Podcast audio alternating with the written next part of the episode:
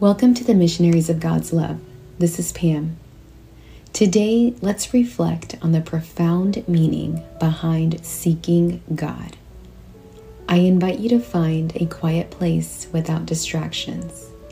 Take a few deep breaths to relax your body and mind and allow God to fill us with His presence. I believe many times we've heard that saying, seek God and some of us have applied it because that's what we do. But there's some who don't or have not. I want to start with a story that makes us reflect on seeking God. It's about understanding the profound layers of the story, which might seem simple at first, but as you think about it deeply, you'll uncover something indescribable, something more than words can ever explain. That's the beauty of wise stories. They convey truths that go beyond words. Here we go. A young fish was swimming in the middle of the ocean and came across an older fish. The young fish said, Excuse me, you're bigger, older, and wiser fish than me, and obviously with more experience. Perhaps you can answer my question. Tell me, said the old fish, how can I help you?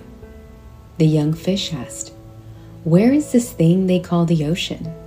I want to find it because I've been searching everywhere and haven't found it. Ah, said the old fish, the ocean is where you are right now. This is it. The young fish, a bit annoyed and disappointed, replied, Here? There's nothing but water. What I'm looking for is the ocean. He then swam away to continue his search for the ocean elsewhere. This is how people seeking God are. Some feel the need to go far or read a thousand books to find God. The best place to find God, as we have learned in our spiritual classes, is by being still, sitting in peace, searching in the silence within yourself. Simply be attentive, and you will see Him Feel Him. It's not every day, not every hour. It depends on your attitude, mindset, and openness, and of course, the divine will. But generally, He wants to reveal Himself to you if you have a simple, humble, and clean heart. God wants to reveal Himself to you. Allow God to speak to you. One day, a person told another story of seeking God for many years. They left home and searched everywhere, even where God Himself said He would be. They looked on mountain tops, in the heart of the desert, and in the huts of the poor. The spiritual teacher asked, Have you found Him? The person replied, No, I would be arrogant and dishonest if I said yes. No, I haven't found Him. The spiritual teacher remained silent, aware of the surroundings. The setting sun filled the room with golden rays.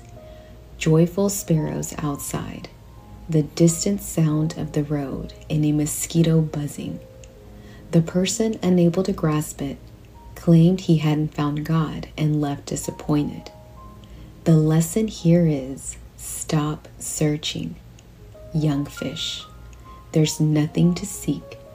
Just be still, open your eyes, and look. Breathe deeply and immerse yourself in Him. Finding God is easier than not finding Him.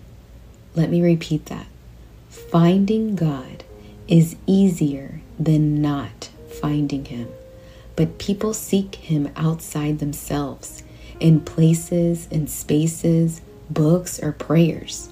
Don't get me wrong. Using prayers is a great form to connect with God, but learn to perceive Him in His creation. As another wise person said, creation is God's dance. You can't see the dance without seeing the dancer. Pay attention and you'll grasp it. Once more, breathe deeply. Let God fill you and meditate on it. Think of God. Seek Him where He is within you. Close your eyes, breathe deeply again, and allow God to speak. Happy blessed day.